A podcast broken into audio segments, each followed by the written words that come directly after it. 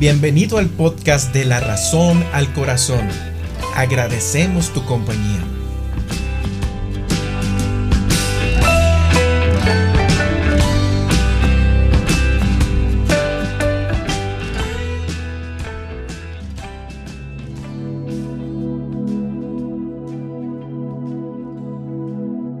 Hola amigos, bienvenidos al podcast de la razón al corazón. Les habla José Rubén Campos. Después de un periodo de vacaciones y de atender algunas situaciones familiares, estamos de vuelta y esperemos que nos sigan acompañando y que la bendición de Dios a través de esta palabra llegue a ustedes y tengan revelación del propósito de Dios en sus vidas. Toda acción del corazón del hombre para Dios tiene una respuesta. Leamos Hechos capítulo 16 versos 16 al 36. Pablo y Silas en la cárcel. Una vez, cuando íbamos al lugar de oración, nos salió al encuentro una joven esclava que tenía un espíritu de adivinación. Sus poderes ganaba mucho dinero para sus amos. Nos seguía a Pablo y a nosotros gritando, Estos hombres son siervos del Dios Altísimo y les anuncian a ustedes el camino de salvación. Así continuó durante muchos días. Por fin Pablo se molestó tanto que se volvió y reprendió al espíritu. En el nombre de Jesucristo te ordeno que salgas de ella.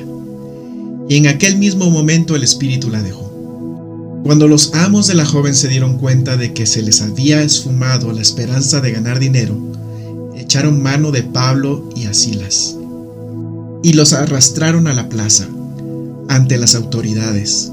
Los presentaron ante los magistrados y dijeron, Estos hombres son judíos y están alborotando a nuestra ciudad, enseñando costumbres que a los romanos se nos prohíbe admitir y practicar.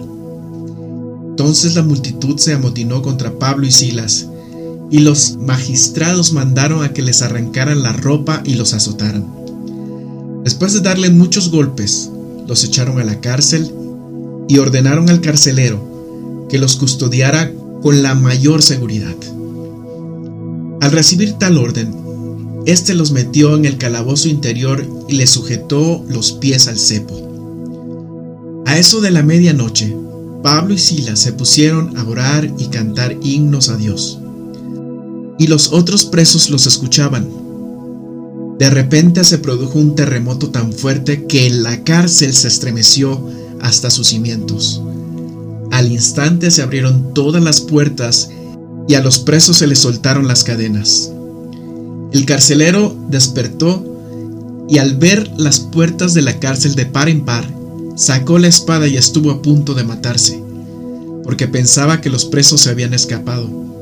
Pero Pablo le gritó, No te hagas ningún daño, todos estamos aquí.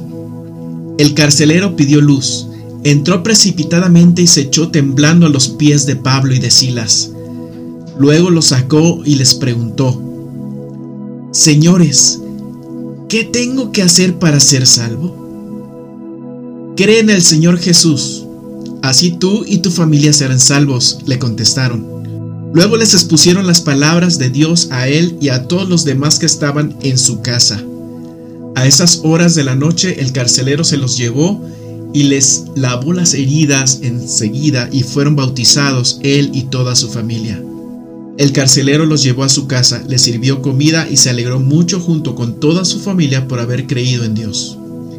Al amanecer, los magistrados mandaron a unos guardias al carcelero con esta orden, suelta a esos hombres.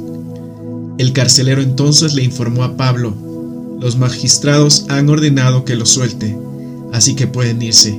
Vayan en paz. En esta historia podemos ver que Pablo y Silas estaban cumpliendo con el llamado de Jesucristo y el propósito del Padre en sus vidas. Si lees los versos 20 y 21 dice, estos hombres son judíos y están alborotando a nuestra ciudad, enseñando costumbres que a los romanos se nos prohíbe admitir o practicar. La historia comienza cuando Pablo y Silas van camino a la oración.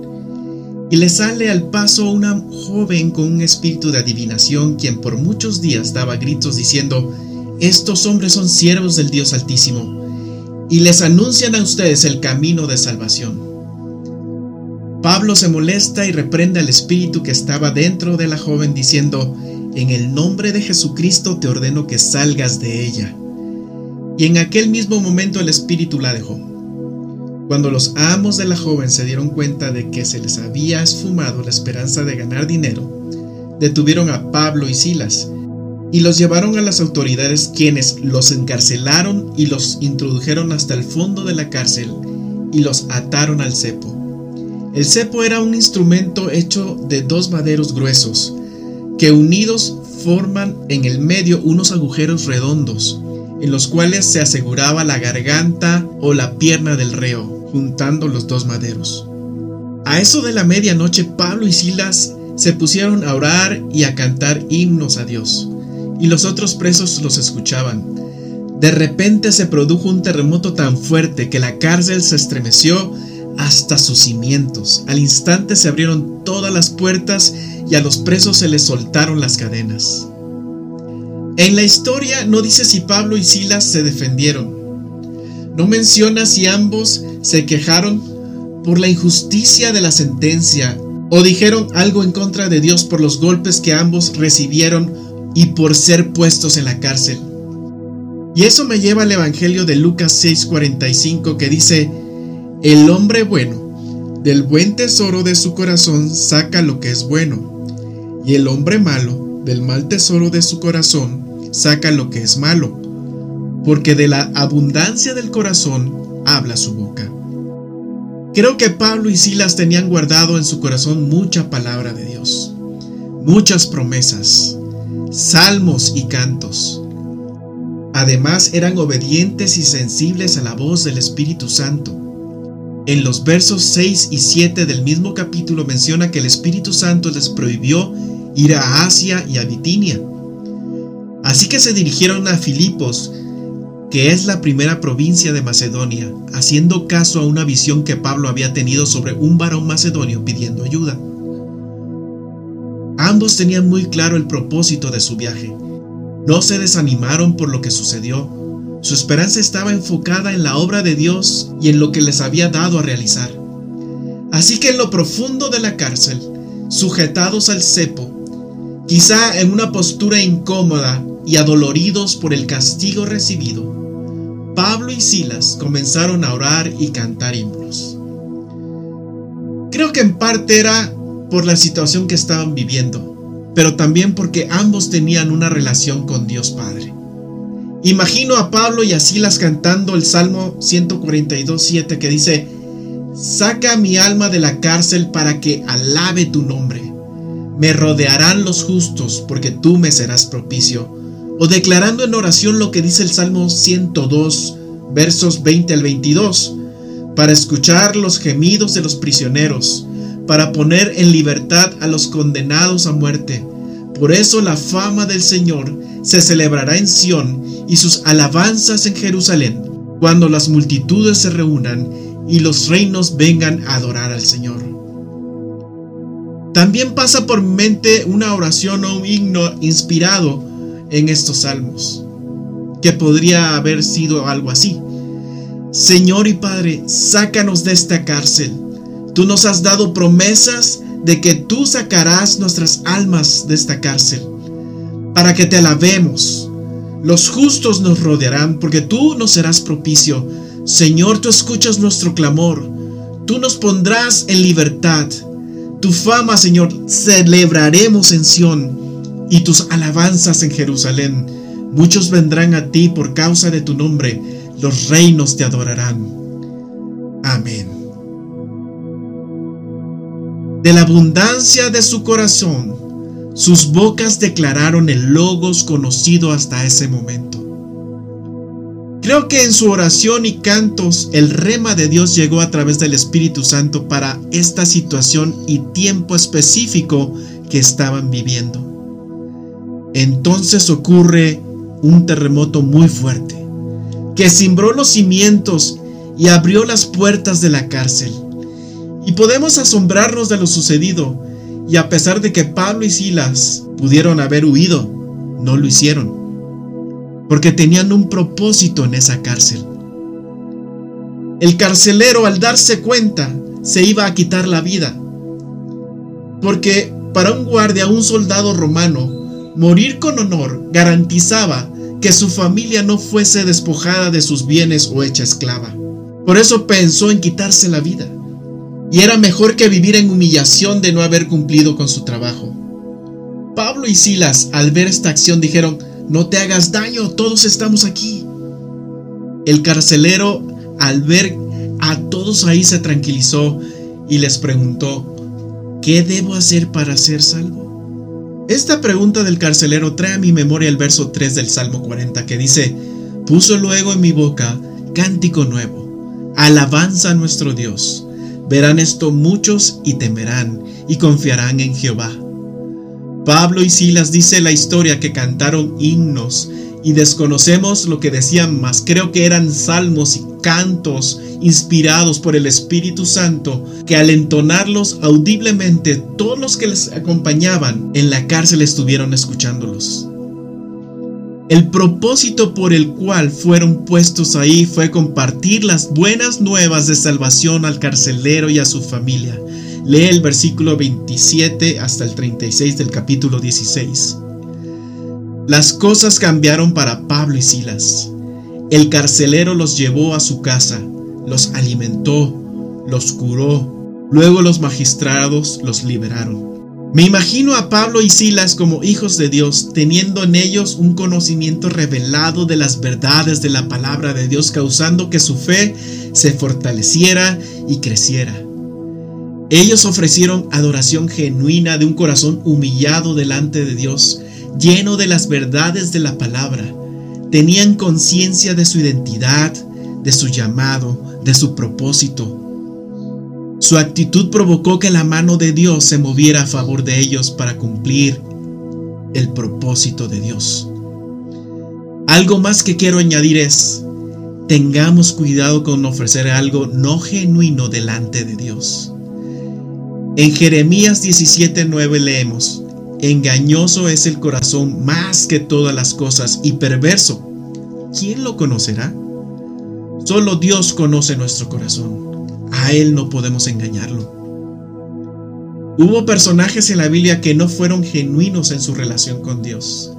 Tenían un corazón engañoso delante de Dios y perverso. Un ejemplo de ellos son Nadab y Abiú, ofrecieron un fuego extraño al Señor. Levítico 10, versos 1 al 3. Cuando los fariseos le atribuyeron la obra del Espíritu Santo a Satanás, puede ver en Mateo 12, 22 al 37. Y cuando Ananías y Zafira mintieron al Espíritu Santo, lo podemos ver en Hechos 5, versos 1 al 6. Cada una de esas acciones constituyó una ofensa que produjo graves consecuencias, incluso la muerte. A toda acción corresponde una reacción. No dudo que Dios use a quien quiera para sus propósitos. Creo que no en vano encontramos ejemplos como los mencionados anteriormente en la Biblia. Y por eso hay que poner mucha atención. Quiero concluir con esto. La adoración es una actitud del corazón. Es la forma de actuar de una persona al tener comunión con Dios. Pablo y Silas fueron obedientes a la voz del Espíritu Santo. En sus corazones existía un tesoro de la palabra y de cantos que pusieron en práctica en un momento de dificultad. Tuvieron corazones contritos y humillados, y fueron entendidos de cumplir su propósito para el tiempo que estaban viviendo. Padre, escudriña mi corazón y muéstrame si hay cosas que no te agradan en él. Tu palabra dice que el corazón es engañoso y reconozco que no escapo de este calificativo. Quita de mí todo aquello que no te agrada y te honra. Que pueda decir como en Lucas 6, verso 45, el hombre bueno del buen tesoro de su corazón saca lo que es bueno, porque de la abundancia del corazón habla su boca. Que de mi boca salga alabanza a ti, Padre. Que de mi boca salga bendición. Que salgan palabras que edifiquen, que animen, que instruyan a quienes están a mi alrededor. Que del tesoro de mi corazón brote tu palabra y llene mis labios con tu alabanza. Hebreos 13:15 dice, así que ofrezcamos siempre a Dios por medio de él sacrificio de alabanza, es decir, fruto de labios que confiesan su nombre. Impide y quita si encuentras en mí la intención de robar o adjudicarme tu gloria.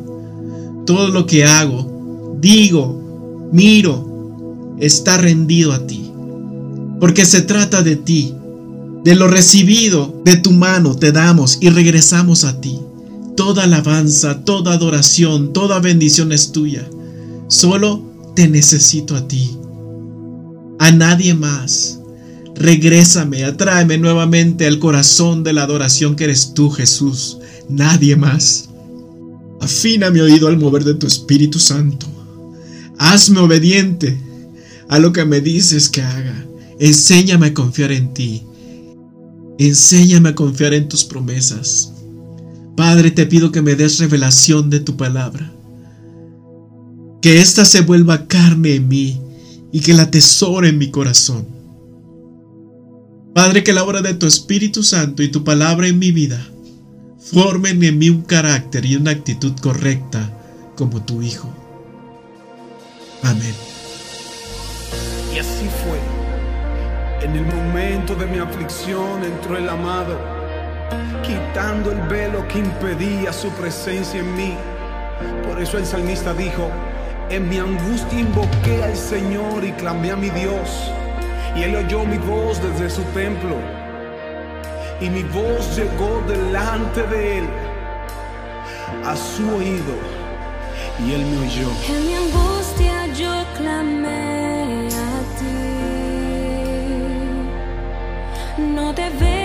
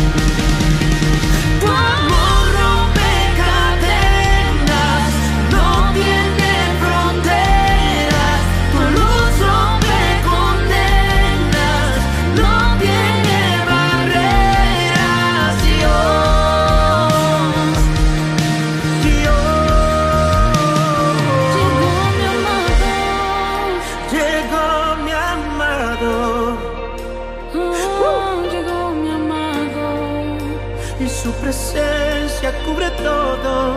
Oh, llegó mi amado. Y las cadenas se rompen. Oh, llegó mi amado. Llegó mi amado. Oh, llegó mi amado. Uh, uh. Oh, llegó mi amado. Hoy no importa cómo estés. Hoy la presencia de Dios llega. Y toda puerta cerrada se abrirá. Uh, toda enfermedad sanará. El Espíritu de Dios se moverá alrededor tuyo. Uh, tus hijos serán llenos, tu familia será llena, tu ministerio ahora será exhibido, porque ha llegado tu amado. Y así como Pablo y Silas estaban en la cárcel y las puertas comenzaron a abrirse,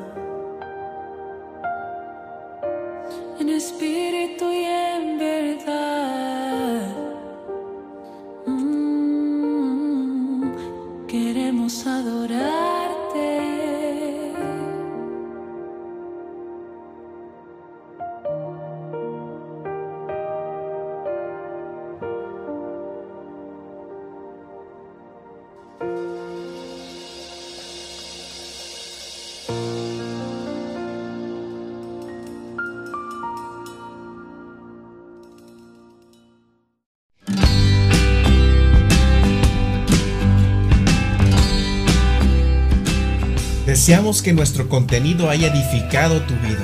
Si te gustó este podcast, compártelo